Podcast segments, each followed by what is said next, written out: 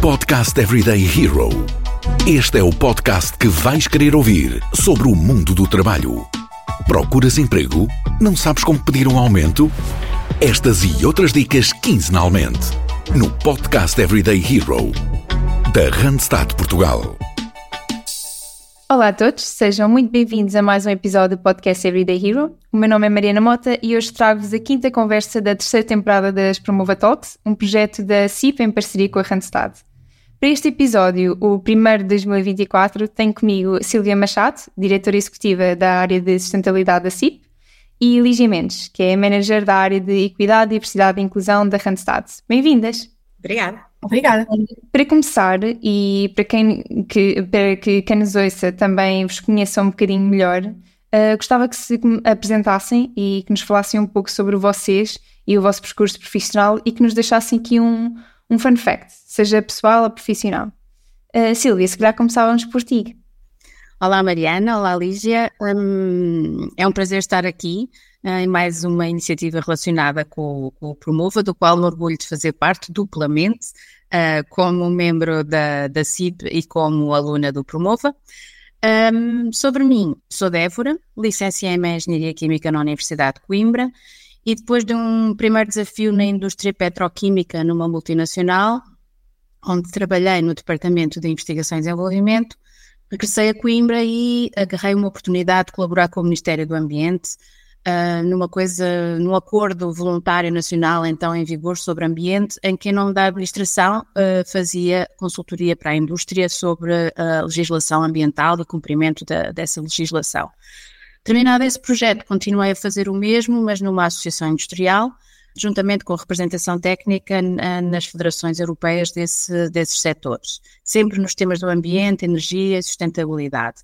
Primeiro e durante muitos anos numa associação setorial e agora, mais recentemente, desde 2020, na Confederação Empresarial de Portugal, onde sou atualmente a diretora executiva para, para assuntos de sustentabilidade tenho 52 anos, dois filhos, uma menina de 22 e um menino de 19, que já não são bem meninos, mas pronto. E passo a vida entre Coimbra e Lisboa com idas esporádicas a Bruxelas. Um fun fact, mais para os outros do que para mim. E para mim foi algo que, além de também me fazer rir quando, quando me recordo, uh, sobretudo me marcou em termos profissionais. Um, e que foi ao facto, o facto de, ao fim dos primeiros anos de trabalho, o meu superior na altura ao apresentar-me à, à, direção da, da entidade onde eu trabalhava, um, teceu grandes elogios às minhas competências e personalidade. Uh, estava a tentar assegurá-los de que estavam bem representados e que poderiam contar com o meu apoio. E encerrou o elogio dizendo a sério que podem confiar, a engenheira é praticamente um homem. Tem piada, mas eu percebo porque que poderá não ser assim muito fã para a própria pessoa. Exato enfim, uh, ainda é um pouco a realidade que vivemos em alguns, é. alguns meios, não é? Infelizmente. Um, bom, então, olá Silvia, olá Mariana, e obrigada aqui pelo convite. Um, espero um dia vir também a, a, a participar aqui no programa de, do Promova. Um, eu estou, portanto, para começar, portanto, eu licenciei-me em Comunicação, uh, na, estive a viajar na Bélgica durante cinco anos, onde fiz a minha licenciatura. Depois de regressar a Portugal, estive a trabalhar desde 2009 que estou a gerir equipas operacionais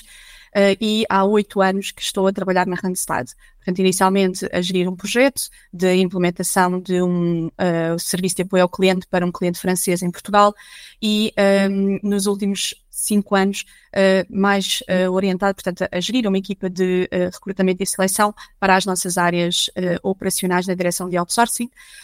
No meio desse percurso, entre 2019 e 2020, fiz uma pós-graduação em Gestão Estratégica de Recursos Humanos e é aí que uh, começa o bichinho, portanto, dos recursos humanos mais a fundo, porque eu tinha visto sempre os recursos humanos mais do lado da gestão e do lado da liderança de equipas, mas comecei a perceber, portanto, todo o mundo, ou comecei a perceber melhor, vai todo o mundo que, que se que encerrava nos, nos recursos humanos e o impacto que era possível,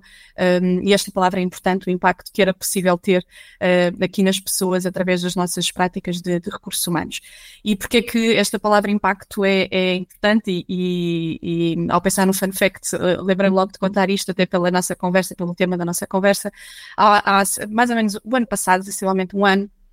Uh, eu comecei a conversar com, com, com o meu diretor na altura, uh, indicando que sentia que, agora que tinha entrado na área dos recursos humanos, mais aqui orientada para a área de recrutamento, uh, me fazia sentido ir um pouco mais além e conseguir ter um, uma função que me permitisse ter mais impacto na vida do trabalhador durante a sua jornada. Portanto, porque sentia que o meu impacto era muito residual ali na importante, não é? Na entrada da, das pessoas no seu, no, no, seu emprego, mas depois se esgotava a partir do momento em que os entregava aos respectivos líderes e, e sentia que queria ir mais, mais longe. Um, e então, quando, uh, uh, enfim, manifesto esta minha vontade aos recursos humanos, uh, convidam-me para ir para o projeto eh, a área na altura tinha o nome de impacto social e portanto lembro-me do meu, do meu diretor me dizer em jeito de brincadeira, olha, andas há tanto tempo a dizer que queres ter impacto, que agora toma lá a área do impacto e podes realmente agora uh, fazer eh, portanto, aquilo que, que, realmente, que realmente queres. Portanto, em relação, uh, portanto, eu estou recentemente nesta área, que agora se transformou e, portanto, agora é a área de equidade, diversidade e inclusão, mas veio aqui no seguimento deste trabalho que tínhamos vindo a fazer nos últimos anos, um, e, portanto, estou desde agosto a gerir esta área de equidade, diversidade e inclusão dentro da direção de recursos humanos e, portanto, sinto que estou muito feliz e a cumprir um sonho que, que vinha aqui a, a, a cozinhar-se, é, já há algum tempo. Ótimo. Eh, tu, agora estava a ouvir aqui o teu, uh, o, teu o teu, percurso e estava-me a lembrar da, da, call da, da, da, talk anterior que nós tivemos, que era sobre progressão de, de, carreira, que também seria perfeita para ti. Também terias aqui muito para, para partilhar. Mas então hoje uh, nós trazemos aqui algumas questões uh, para nos ajudar a explorar um pouco esta temática que é, que é a sustentabilidade. e tendo aqui dois pontos de vista um bocadinho diferentes, alguém que já está há mais tempo na área e, e que se calhar está mais voltada para a parte ambiental, e depois temos aqui uh, a Lígia, que está, é mais verdinha, digamos assim, e, e passando aqui um bocadinho uh, a brincadeira, tendo em conta o tema, um, ehm, que estás mais verdinha na área da sustentabilidade e mais focada também aqui na parte social uh, desta, desta área. E, e, gostava de começar uh, com uma questão um pouco ampla para conhecermos também melhor a, a, vossa visão relativamente ao papel das empresas na nossa sociedade. E Lígia, se calhar a Silvia começava por, por ti uh, e queria perceber qual é que, na tua opinião, deve ser o papel uh, destes agentes, das empresas, em temas com a sustentabilidade ambiental e social. Bem, a sustentabilidade é uma coisa muito ampla, não é? Mas o papel das empresas, quer seja na vertente social, uh, ambiental ou económica, deve ser central, a par do papel do consumidor, isto é, todos nós. O desenvolvimento sustentável depende um, muito do desenvolvimento de tecnologias limpas e produtos mais sustentáveis, o que resulta normalmente da aplicação de inovação uh, que é promovida por uma exigência do próprio mercado, isto é, de todos nós. É o mercado que dita a mudança. Uh, se as pessoas exigirem serviços e produtos mais sustentáveis, as empresas terão que fazer essa mudança e farão certamente se for criado um enquadramento uh, e fiscal favorável para esse investimento isto é, que promova a transição e não o fim daquilo que existe para criar tudo novo, porque por vezes uh, há este risco, não é? De que um, não sejam consideradas todas as necessidades das empresas que já existem para transitar uh, e que só se pensa em novos negócios, novos serviços, novos produtos e não em uh, melhorar aquilo que existe, que é essencial para manter a sustentabilidade económica e logo a sustentabilidade social. Elígia, no teu caso, e pronto, sendo aqui o foco do teu trabalho mais na sustentabilidade social, qual consideras ser o principal papel das empresas e, e das organizações na promoção de, de, uma sociedade mais, mais inclusiva? Sim, eu aqui uh, se calhar começa exatamente com a frase que a Silva começou, que é, é absolutamente central, ou seja, o papel das, das empresas nesta questão das, da, da promoção das sociedades mais inclusivas. Uh, a inclusão é uh, um compromisso que ou deve ser um compromisso para que todos uh, e, e, todas possamos sentir-nos uh, livres para sermos a melhor versão e, e a versão mais honesta e, e, transparente de nós próprios, não é? Portanto, no fundo, para podermos ser bem-sucedidos de acordo com aquilo que o critério que cada um tem como critério de sucesso e, portanto, sendo o trabalho, um, assumindo o trabalho um papel central na vida das pessoas, obviamente que aqui as empresas têm um papel uh, absolutamente central no sentido em que têm um impacto direto uh, quer na forma como gastamos o nosso tempo, não é? Portanto, na questão do trabalho, como na questão dos recursos que dispomos depois para podermos então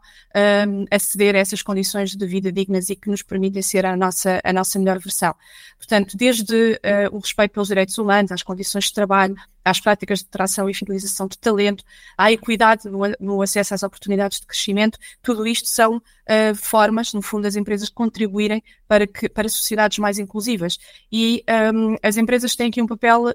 um, ativo e central também nesta questão da redução das desigualdades. É? Portanto, se pensarmos uh, um pouco naquilo que é o nosso panorama nacional, não é? quase 2 milhões de pessoas a viver abaixo do limiar da pobreza, uh, 34% dos jovens até aos 25 anos a oferirem salário mínimo, uh, 56% uh, nesta mesma faixa etária com contratos a termo, 19% no desemprego, Portanto, temos aqui alguns indicadores, uh, podemos depois também falar das desigualdades de género que uh, ainda existem em termos de, quer de taxa de emprego, quer de taxa de desemprego, quer do próprio uh, gap salarial entre homens e mulheres. Um, a própria necessidade de ajustar aquilo que são as competências dos profissionais no mercado àquilo que as empresas necessitam, porque se pensarmos que os últimos números que a Fundação José Neves partilhou indica que 22,4% 22 dos graduados são considerados sobrequalificados na profissão que exercem. E depois temos as empresas, por outro lado, a queixarem-se que não têm talento. Portanto, há claramente um desajuste que também cabe às empresas, não só, mas também cabe às empresas uh, trabalhar para que possam, uh, para que possa ser mais nivelado e, portanto, possa deixar de existir ou ser mitigado ao longo do tempo.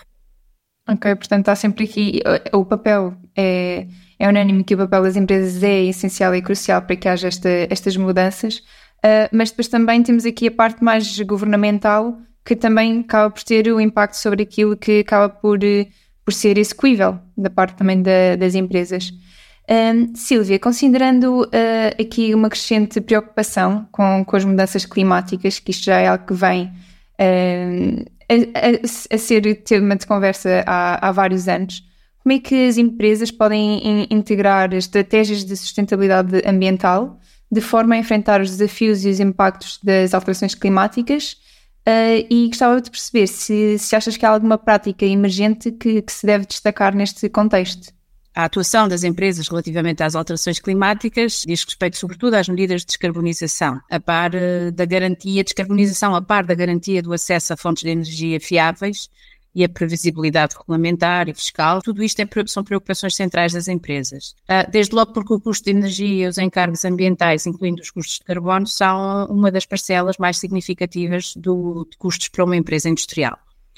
As empresas foram, há, há pouco tempo, há poucos anos, obrigadas ou incentivadas a investimentos significativos para se converterem para um combustível mais limpo, o gás natural, que porém é igualmente fóssil. Essa conversão, a par de significativas melhorias em termos de eficiência energética, levaram já a uma redução bastante significativa de emissões de carbono. Em alguns setores, uh, nos setores mais importantes que contribuem mais para as emissões de carbono e, portanto, seriam aqueles onde uh, seria desejável haver maior redução, uma redução adicional de emissões depende de avanços tecnológicos que ainda não estão suficientemente maduros, ainda estão em fase embrionária. Falo das novas formas de energia que ainda não estão maduras, ou pelo menos ainda não escalaram a nível industrial. Fala-se muito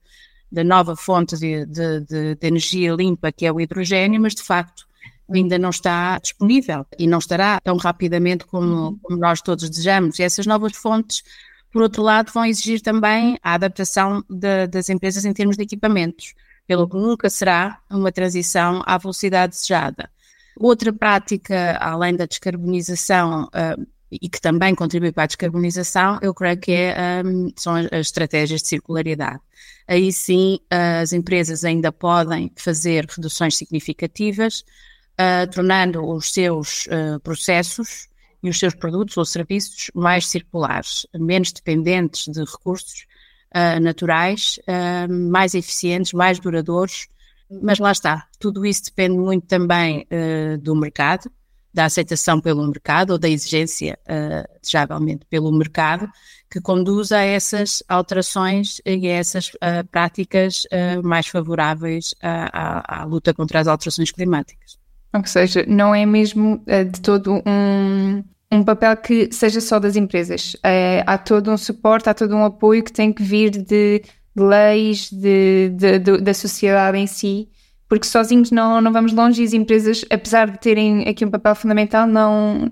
sozinhas não conseguem. Não, e o, um dos setores que mais contribui é o setor dos transportes e é também um dos mais difíceis onde atuar uh, de forma uh, significativa para reduzir as emissões. Uh, sabemos que já há esta tendência para a, para a eletrificação da mobilidade, mas em termos dos transportes pesados, que são os que mais contribuem, ou da aviação ou da navegação, continuam a não haver alternativas reais, isto é, que sejam uh, custo eficientes, não é? Para, para as empresas mudarem de um dia para o outro e, de facto, precisamos urgentemente de, de soluções e de inovação nessas áreas para atuar onde mais, onde, onde existe maior uh, capacidade de redução das emissões, porque uhum. a indústria tradicional, de facto, já, já fez um grande esforço e continua a fazer, mas que não seja, como eu disse inicialmente, porque são, é um dos maiores custos de, de, de produção. Uhum. E se no caso de, de, das mudanças para uma maior sustentabilidade ambiental acabam por ser mudanças que demoram mais tempo,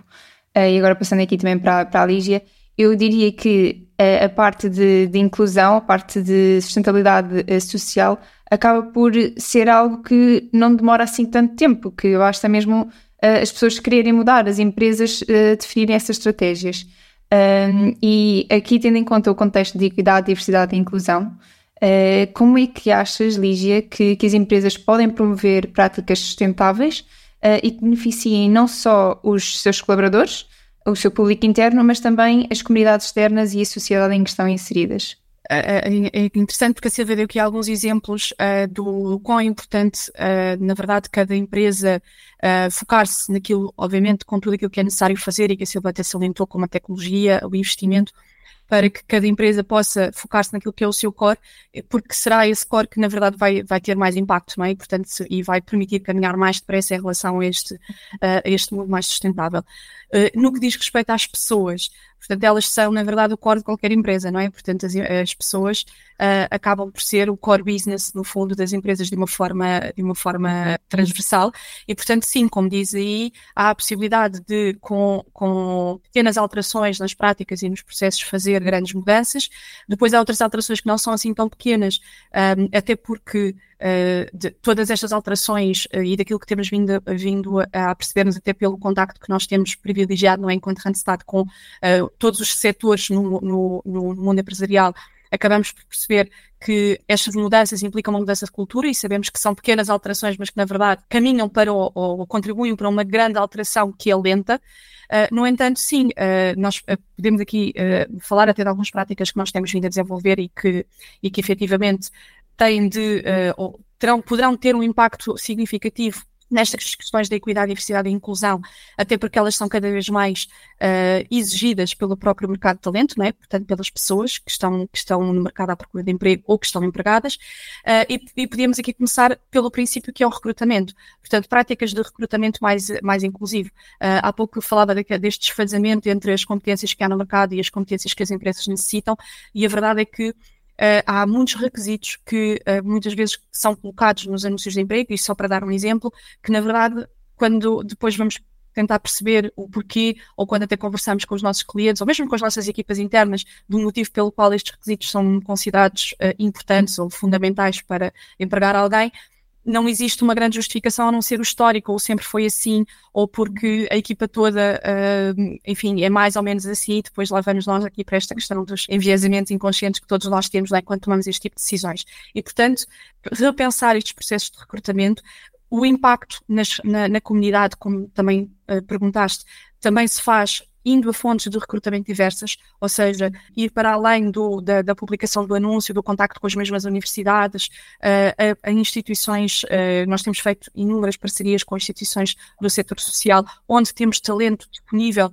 um, que, mais uma vez, outra medida que pode ser tomada, que é esta questão de dotar estes profissionais de competências para poderem executar as tarefas que, e, e as funções que estão, que estão disponíveis, e, portanto, diversificar as fontes e depois dar ferramentas para que as pessoas possam ser bem-sucedidas, não é? portanto, na sua, na sua função. As práticas de seleção, e como eu falei, portanto, para além dos requisitos que são colocados no anúncio, estes requisitos depois também se veem muito na própria entrevista de seleção, ou seja, eu até posso, uh, enfim, permitir que entre uma grande pool de candidatos na minha, enfim, no meu processo de recrutamento, mas depois vou empregar exatamente as mesmas questões e as mesmas ferramentas para decidir qual o candidato que vai ficar com a função. E uh, um foco nas competências vai, vai permitir colocar todos os candidatos, na verdade, em pé de igualdade, não é? Porque pouco importa de onde eu venho, pouco importa quem eu sou, na verdade, o que importa é o meu potencial e as minhas competências para executar determinada tarefa. E, portanto, aqui, com pequenas alterações nos processos, uh, neste caso de recrutamento, podemos de facto chegar mais longe, chegar a mais talento e também permitir que mais talento e, e, talento diverso entre nas nossas organizações. E depois existe toda a questão de quando o talento entra, que esta também é uma grande questão uh, que, é, que, é, bastante batida, é ok, até alteramos o processo de recrutamento, até fazemos aqui, portanto, magia e permitimos que uma pool mais diversa de candidatos seja selecionado, mas depois não temos mecanismos para que todo o talento possa progredir na carreira, possa ser bem sucedido e, independentemente do seu ponto de partida, que este é que é equidade, possa, portanto, permanecer na empresa e encontrar soluções. Olha, um bocadinho, ah, no início falava sobre a minha carreira e um bocadinho o que eu encontrei na Randstad. Sempre que eu quis mudar, é o terceiro projeto que eu tenho, uh, na verdade a empresa deu-me ferramentas para isso, não é? Portanto, ajudou-me, uh, orientou-me e um, permitiu-me essa, essa mudança, né? Porque a progressão não, não tem que ser só vertical, não é? Portanto, é, é, é, é, possível também mudar, como foi o meu caso, para, para, para áreas diferentes. E, portanto, ter estas ferramentas para que, de facto, existam oportunidades que sejam, uh, que cheguem a todos, não é? Portanto, queiram assim, não é? Queiram assim o talento uh, permanecer e, portanto, um, eu diria que por aqui. E depois, obviamente, temos que dotar as nossas lideranças também de uh, formação e de competências para liderar estas equipas, uh, estas equipas diversas de forma mais inclusiva. Portanto, esta formação das lideranças e trazer as lideranças também para a discussão e para a solução é, são, são práticas fundamentais e que têm impacto de uma forma transversal nas pessoas que trabalham connosco, obviamente, mas também nas comunidades.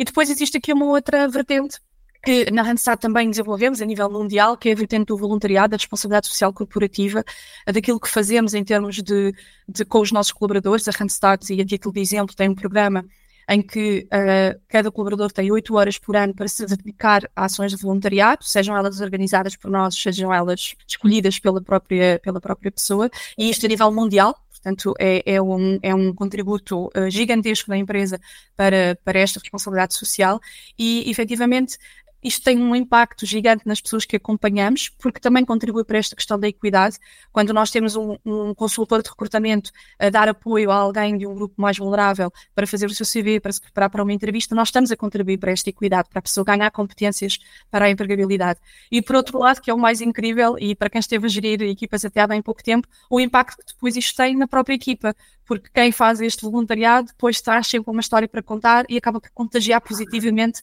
a equipa, o que contribui também muito para uh, o tão famoso e que toda, toda, todas as empresas procuram engagement dos colaboradores. Não é? Procuras emprego? A Randstad Portugal tem a tua oportunidade. Vê as nossas ofertas em www.randstad.pt e acompanha as nossas redes sociais com dicas de procura de emprego e gestão de carreira. E pegando aqui também nesta, nesta questão que estavas agora a dizer do, do engagement e, e do reconhecimento dos próprios colaboradores face àquilo que a empresa está a fazer, ou seja, terem consciência do impacto que a empresa está a ter na sociedade. Um, eu queria agora afastar um bocadinho aqui de, destas temáticas mais estratégicas e passar mais para a parte de comunicação e, e de posicionamento das empresas e das marcas porque uh, a verdade é que há cada vez uma maior consciencialização uh, das pessoas para práticas sustentáveis e para temas relacionados com, com a sustentabilidade e, e depois acabamos por ouvir muito o conceito de greenwashing. Como é que as empresas e as marcas podem comunicar de forma autêntica e, e transparente uh, as suas iniciativas de sustentabilidade, isto tanto para internos como externos, sem que pareça que estão a fazer aquilo que nós sabemos que há marcas que fazem, que há empresas que fazem, que é greenwashing, ou seja, estar a divulgar isso só porque está na moda e, e na verdade se calhar não é algo que está no seu core, uh, que não é o caso aqui da, da Randstad, mas o que é que acham que pode ajudar as empresas nesta, nesta comunicação? Sílvia, se calhar agora começávamos outra vez por ti. Eu diria que de facto é uma moda, um, mas uma tendência uh, criada pelo mercado pelos consumidores, como, como disseste e bem, cada vez mais preocupados e a quererem cada vez mais saber o impacto dos produtos e serviços que consomem, e bem. Só que afirmar ser verde e sustentável é um fator de competitividade, mas também pode ser, de facto, pouco sustentado ou mal sustentado por falta de, de, de estudos e de avaliação que, que justifiquem as afirmações que, que, que, as marcas, que as marcas uhum. fazem. Se os produtos não forem tão ecológicos como se apresentam, isso vai, obviamente, induzir o consumidor em erro uh, vai dificultar a transição ecológica e o assunto tem que estar devidamente regulamentado e existir fiscalização do mercado. Por outro lado, informação a mais também deixa o consumidor confuso, mais um motivo para isto uh, precisar estar bem regulamentado. Quando a informação é demasiada, também já se verificou que o consumidor uh, acaba por não a ler ou a ignorar. E, e depois tem esta questão de que os requisitos têm vindo a ser impostos a nível nacional nos diferentes Estados-membros, variadíssimas iniciativas privadas que regulam uh, alegações ambientais, uh, mas que criam um encargo enorme para as empresas, porque uh, as nossas empresas são fundamentalmente exportadoras. Há empresas, mesmo PME, que exportam para mais de 100 países, incluindo todos os Estados-membros, e os requisitos variam imenso. Portanto, para poder certificar cada uma das alegações que eles querem fazer em termos de comunicação ao, ao consumidor, é muito, muito caro não é? É um investimento muito grande e depois toda a informação tão variada dificulta também a avaliação pelo próprio consumidor, a outras empresas ou a investidores, qualquer pessoa que tenha interesse em avaliar se aquelas declarações são fiáveis ou não. E uh, por termos verificado tudo isto, e isto vem sendo discutido nos últimos anos a nível europeu, a Comissão Europeia propôs atualizar uh, a legislação, o direito dos consumidores para garantir, por um lado, a sua proteção e, por outro lado, capacitá-los a contribuir mais ativamente nesta transição ecológica que se pretende. Neste momento está em discussão, em, em trílogo, uh, portanto, em discussão pelas várias, vários organismos uh, europeus, o Parlamento e o Conselho, a proposta de diretiva sobre alegações verdes, em inglês, mais conhecida pelo nome inglês Green Claims, foi proposta pela Comissão Europeia e que vai precisamente no sentido de combater este greenwashing, a lavagem verde uh, ou alterações, alegações ambientais falsas, fazendo alterações à diretiva sobre práticas uh, comerciais desleais. Portanto, vai ser muito mais apertada a regulamentação sobre, sobre este, este tipo de alegações. Elas podem até não ser falsas, mas não estão suficientemente bem argumentadas e não o produtor ou o comercializador não consegue justificar e comprovar a sua veracidade. Uh, portanto, terão que passar a ser sempre uh, sustentadas por uma certificação ou por uma autoridade pública, tem sempre que ser uh, dada, mesmo que seja só a pedido, a informação sobre os métodos de avaliação que foram utilizados e as medidas uh, que são tomadas pelas empresas para manter os dados atualizados é preciso demonstrar de facto o desempenho positivo daquela, daquela alegação. Ou seja, já não basta, já não basta só dizer que eu sou sustentável, é preciso mesmo provar com certificado, com uma investigação por trás. É claro, todos nós, todos nós eh, estamos fartos de ver eh, produtos com o lettering bio, uhum. eco, Sim. vegan. E, e, de facto, quando se tenta uh, investigar um pouco melhor porque a utilização daqueles termos, muitas vezes, é, a maior parte das vezes não existe informação por trás que sustente aquelas afirmações, e isso é o chamado greenwashing, não é? As empresas precisam, de facto, de, de, de justificar, só que hoje em dia, como existem tantos sistemas diferentes de certificação uh, para o demonstrar, é, um, é apenas um grande custo. Isso também promove que as empresas, se calhar, não o façam tão bem como deviam fazer. A solução é, é regularizar bem, uh, e harmonizar, uh, isto é, haver um, um, sistema de certificação mais harmonizado a nível, pelo menos, da Europa, porque depois também temos todos os outros produtos vêm lá de fora, e aí o mais importante é a fiscalização do mercado, porque de facto as empresas europeias já estão cobertas por uh, regulamentação forte, por imensos requisitos, e os produtos importados muitas vezes não são fiscalizados, não há fiscalização suficiente do mercado, e portanto há um, aqui uma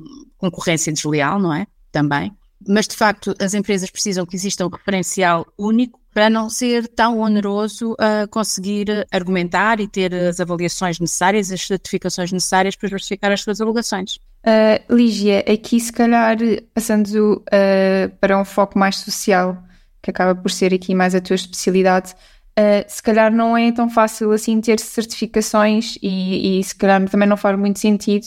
Uh, não sei, há pouco estavas a falar de parcerias uh, sociais com instituições. Será que isso pode ser um, uma forma de comunicar? Ou seja, estas parcerias uh, mostrar o trabalho que é feito será uma forma diferente de comunicar este contributo para, para a sociedade? Sim, eu, eu iria aqui, na, na, parte social, o evitar, vai aqui poder mostrar o social washing, não é? portanto aqui as questões também, as alegações, não é? no fundo, relativamente às práticas sociais da, da empresa uh, que não são assim tão verdadeiras ou pelo menos não, não tão profundas quanto, quanto por vezes parecem ser na comunicação. Uh, eu diria que aqui, uh, independentemente de, de, sim, os dados, as, as, as, certificações, tudo aquilo que é em termos de, de reporting até a nível, a nível europeu das entidades que fazem este tipo de, de auditorias, é uma forma de se fazer esse caminho até para investidores, não é? No entanto, eu iria aqui para uma, um juiz, não é? No fundo, que no, na, nas questões sociais é muito fácil de,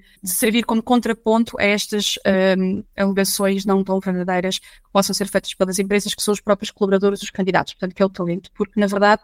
sente-se na pele, não é? Se uh, alguém que entra numa empresa sente na pele se realmente aquilo que uh, se viu em redes sociais e na, na, na, esfera pública, se realmente é verdade, não é? Porque, uh, e nós sabemos, até pelos estudos que vamos realizando, e há vários estudos, mas claro que falando aqui do, dos estudos da Randstad, nós sabemos que cada vez mais os colaboradores procuram, uh, portanto, esta verdade nas empresas no que diz respeito ao equilíbrio entre a vida pessoal e profissional, às oportunidades de profissão na carreira, ao, ao próprio ambiente de trabalho. Portanto, eu, eu fico sempre impressionada num, num, estudo do Randstad Employer Brand Research, do, enfim, foi publicado no início deste ano, de 87% dos inquiridos dizer que espera que a empresa dê algum tipo de, de apoio em matéria de equidade, diversidade e inclusão ou saúde mental e bem-estar. E, portanto, e ou saúde mental e bem-estar. Portanto, é, é gigante aquilo que é, um, no fundo, a exigência do próprio talento e nós estamos num mercado que, enfim, na gíria do mercado de talento se chama talent driven, ou seja, em que o talento decide, na verdade, quando tem as competências, quando, quando tem as qualificações necessárias, onde quer trabalhar. E, portanto, empresas que se, se deem ao luxo, isto aqui com, por fazer aspas, não se vai, não se vai ver, não é, depois da gravação, mas uh, de, de, estar, enfim, a, a, anunciar algo que depois não vivem na sua cultura e não vivem no seu dia a dia, é um risco enorme de uh, sucumbirem, não é? Porque vão perder o talento para quem realmente cumpre aquilo que, aquilo que diz. E, portanto, eu diria que aqui uh, ser verdadeiro é, eu diria que é não negociável no caso social. E aqui também estavas a falar do, do papel do, do indivíduo da pessoa ter o interesse e, e, ir à procura dessa informação, e também a Cília já tinha aqui referido que os consumidores é que acabam por exigir às empresas e depois as empresas acabam por se sentir, de certa forma, pressionadas e daí acabar por uh, criar-se esta tendência de, de greenwashing ou social washing, como estavas a dizer. E, e para terminar, e pegando aqui nesta temática do, do contributo ou do, uh, da forma como cada um de nós consegue uh, contribuir para uma sociedade melhor, eu queria uh, perguntar-vos, tendo em conta os Objetivos de Desenvolvimento Sustentável de, das Nações Unidas, qual é que seria o objetivo ou os objetivos que gostariam de destacar, aos quais gostariam de desafiar quem nos ouve uh, a agir e a começar a trabalhar para, para consigamos alcançá-los. Silvia, se calhar começávamos outra vez por ti. Assim, dirigindo-me às pessoas uh, e ao seu, ao, seu próprio contributo individual, aquilo que podem fazer, Uh, e como podem contribuir, eu, eu destacaria o, o, ODS do consumo sustentável, uh, além do da produção sustentável, uh, o da economia circular, e diria, de uma forma muito simples e direta, resistam às Black Friday. Uhum. Resistam ao consumismo desenfreado. Informem-se e sejam mais criteriosos com as vossas escolhas. Prefiram produtos nacionais. Ninguém morre se não comer manga de avião. Lembrem-se que os impactos de um produto começam nas matérias-primas, foram consumidas para o produzir e acaba desejavelmente muito tempo depois em como vai ser tratado no fim de vida, passando pela forma local e condições onde é produzido. E, portanto, se um produto é produzido a milhares de quilómetros de distância, obviamente que basta o seu transporte para ter maior impacto que qualquer outro produto uhum. produzido uh, no próprio país. Pode não ser a opção mais rápida, uh, mais barata, não falo só de produtos alimentares, mas de outros tipos de produtos, de cosmética, de limpeza será certamente opções mais sustentáveis, melhores para a nossa saúde e para o ambiente. Voltando ao início, nós é que determinamos a procura e as empresas procurarão responder o melhor possível a essa procura e, portanto, um, a mudança começa, isto é um bocado a verdade lá para Alice, mas começa em cada um de nós e da forma como cada um de nós, as escolhas que cada um de nós faz, condiciona uh, uh, o mercado, que condiciona uh, as empresas e os, os, produtos e os serviços, e, portanto, todos nós podemos contribuir, por pouco que uhum. seja a contribuição de cada um, todos juntos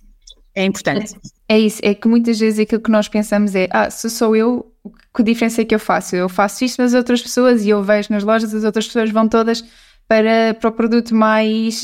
prejudicial. Uh, mas é pensar que, por exemplo, se todas as pessoas que estiverem aqui a ouvir a nossa conversa, se já tiverem esta mentalidade de não, eu vou fazer a diferença, eu vou uh, divulgar isto a amigos, familiares, colegas, todos juntos, uh, parecendo que não, com as várias ações que formos fazendo, vamos fazer de facto a, a, diferença. É, só que com a vida corre-corre que temos hoje em dia, nem sempre é fácil, não é? Obviamente que não é fácil andarmos sempre, todos os dias lembrarmos de levar os nossos próprios sacos, as caixas, se formos comprar comida fora, usarmos, usar sempre embalagens reutilizáveis não é fácil, porque é preciso ter uma determinada quantidade, limpar, lem lá está, lembrar-me todos os dias de manhã quando saímos uhum. para o trabalho, de que logo à tarde vamos precisar de levar um, uma caixinha daquelas para reutilizável, porque vamos, vamos necessitar, em vez de comprar um saco de plástico ou um saco de papel, e pronto, esta, esta vida, este ritmo de vida que levamos atualmente, esperemos que o teletrabalho venha a ter alguma influência positiva uh, nesse, nesse aspecto, na vida do corre-corre, uhum. e que as pessoas tenham mais tempo para pensar uh, e, e, optar mais sustentavelmente. É uma questão de hábito. Uh, pode não ser de repente, vão mudar isto, isto vai acontecer todos os dias, basta que ok, esqueci-me hoje, amanhã lembro-me e, e, e, isso vai, vai, vai resultar, sem dúvida, se continuarmos com, com, essa, com esse pensamento. Uh, Lígia, passando então para ti, qual é que seria aqui o, os objetivos que gostarias de destacar? Bem, a Silvia já disse aqui um muito bom, não é? Porque que nos cabe a todos nós, somos todos consumidores, não é? Portanto, eu pelo menos tento, tento fazer isso e também temos que, que para além de, de, tentar sempre, também não nos penalizarmos muito quando não conseguimos, é continuar a tentar e continuar a fazer e, e de facto isso é muito importante. Uh, bom, para continuar aqui na tónica social, eu se calhar destacaria aqui o, o ADS da redução das desigualdades, o ADS 10. Uh, é um ADS que por acaso é uma das nossas prioridades na, na Randstad também, mas é um que acredito que todos nós com aquilo, mais uma vez, tal e qual como disse há pouco, que as empresas com aquilo que é o seu core de atividade, uh, se mudarem o, o core de atividade para, para práticas mais sustentáveis, conseguirão ter mais impacto. Também acredito que cada um de nós pode fazer isso naquilo que é o core da sua atividade. E, portanto, e estando uh, muitas vezes apenas e só mais uma vez com aspas que não são ver, atento ao outro. É? E, e, e, com muito pouco para nós, podemos às vezes ter um impacto muito grande no outro. Eu dou um exemplo e até, uh, uma vez que estou aqui a conversar contigo, Mariana, que, que estás na equipa de marketing, posso dar até um exemplo de, de, de marketing. Às vezes uh, entendemos que fazer o voluntariado é, é um, tenho que dar duas horas por semana, não tenho esse tempo, não consigo uh, encaixar isso na minha vida, como dizia a Silvia, portanto, corre, corre. mas, mas a verdade é que por vezes coisas que realmente para nós fazemos com muita facilidade, podemos ajudar e dou exemplo aqui de marketing, uh, ainda há pouco tempo tivemos reunidos com uma associação que nos pediu apoio para um, desenhar uma campanha para conseguir uh, chegar mais longe em termos de, de mensagem uh, através de, de, meios que para nós são se calhar relativamente simples e que até a título pessoal, não precisamos só de estar a falar do lado profissional, a título pessoal se calhar tu terias muita facilidade em fazer algo assim e estás a capacitar com o teu best self, aquilo em que tu és uh, melhor, uh, que faz no teu dia a dia, muito rapidamente a capacitar uma organização que demoraria muito mais a chegar lá e, com, e, e, sem mais para o fazer. E portanto, às vezes é um bocadinho pensarmos como é que com aquilo que já fazemos, com, com aquilo em que já somos bons e onde nos sentimos confortáveis, podemos contribuir para reduzir estas desigualdades e olhar para quem está ao nosso lado. Uh, aqui dei o exemplo de uma associação, mas poderia dar de um vizinho, de um amigo, de um familiar, enfim, acho que uh, na parte social deixaria aqui o ADS 10. Boa. Ou seja, também não é só pensarmos no voluntariado como algo que acontece em certas alturas do ano, por exemplo, Natal, uh, Banco Alimentar, e, e, que está associado muito a, a, épocas específicas, não é pensar, ok, vou fazer voluntariado nesta altura, uh, com este tipo de voluntariado, seja com doações de, de, alimentação, seja limpezas de praia, por exemplo, na altura, sobretudo do verão, que acontece muito, é pensar que até no dia a dia, uh, com o nosso know-how, nós conseguimos ajudar uh, alguém, alguma instituição uh, a melhorar e se calhar eles nem sequer têm condições para estar a pagar alguém para fazer e nós voluntariamos parte do nosso tempo, não nos custa assim tanto, para fazer algo que para nós se calhar é uma coisa super rápida, enquanto que para eles se calhar levavam muitos meses e, e se calhar o resultado não seria tão positivo como o nosso contributo consegue, consegue alcançá-lo. E eles, no fundo, têm depois a capacidade de ampliar aquilo que foi a tua microação para chegar a muito mais gente, não é? Portanto, sim, às vezes com gestos muito simples conseguimos fazer essa diferença e reduzir essas desigualdades. Uhum. E neste caso, porque não, uh, e usando aqui aquele clássico do não, não, não diz a comida ensina a pescar, não é? Não, não diz o peixe ensina a pescar, ajudar, por exemplo, a produzir, uh, neste caso seria uma campanha, mas ao mesmo tempo ensinar se calhar algo básico, olha, nestes casos faz isto, isto, isto, e assim de futuro já não precisam uh, tão desesperadamente se calhar de pedir uh, aqui algum apoio e conseguem, pelos seus próprios meios também um, alcançar esse objetivo, ou seja, e acabamos por não estar a ajudar só no momento, mas sim no futuro o nosso impacto acaba por se prolongar, não é? Claro, estamos a capacitar, não é? No fundo, estamos uhum. ao apoiar. Outro exemplo que, que, me lembrei agora foi um pedido que também tivemos, por exemplo, para capacitar uh, formadores, no sentido de poderem avaliar com, com critérios mais objetivos os formandos. Uh, ao estarmos a capacitar, no fundo, mais uma vez, estamos a ampliar a nossa ação com uma ação relativamente simples, que para nós é, é, básica porque faz parte das nossas atividades diárias e uh, essa pessoa, portanto, vai não só ganhar competências, como vai poder uh, depois atuar, até porque as associações têm esses meios e para manter aqui no mesmo exemplo, vai poder depois chegar a muito mais gente e, enfim, e termos mais pessoas capacitadas no mercado e por aí fora. Olhem, uh, muito obrigada. O nosso, o nosso episódio, o nosso tempo chegou, chegou ao fim, mas não podia deixar de, de vos agradecer a vossa presença e o facto de terem aceito estar aqui a partilhar um bocadinho uh, sobre aquilo que é a sustentabilidade, que é mesmo o mundo, e nós aqui só tocamos em pontos muito uh, pequenos. Uh, mas espero que quem esteja a ouvir que tenha conseguido ficar aqui com um bocadinho mais esclarecido e, e que leve daqui também estes objetivos também para começar a, a, a agir e a, e a, fazer também a diferença no seu dia a dia. E, e obrigada a vocês que nos ouvem e acompanham este podcast. Uh, caso queiram aprender mais sobre outros temas do mundo do trabalho, podem explorar outros episódios do podcast Everyday Hero e saber mais, por exemplo, sobre liderança, progressão de carreira e salário emocional. Se gostaram deste episódio, não se esqueçam de deixar a vossa avaliação no perfil do podcast e digam-nos no quiz do episódio aquilo de que mais gostaram nesta conversa. Até à próxima! Boa tarde, adeus a todos.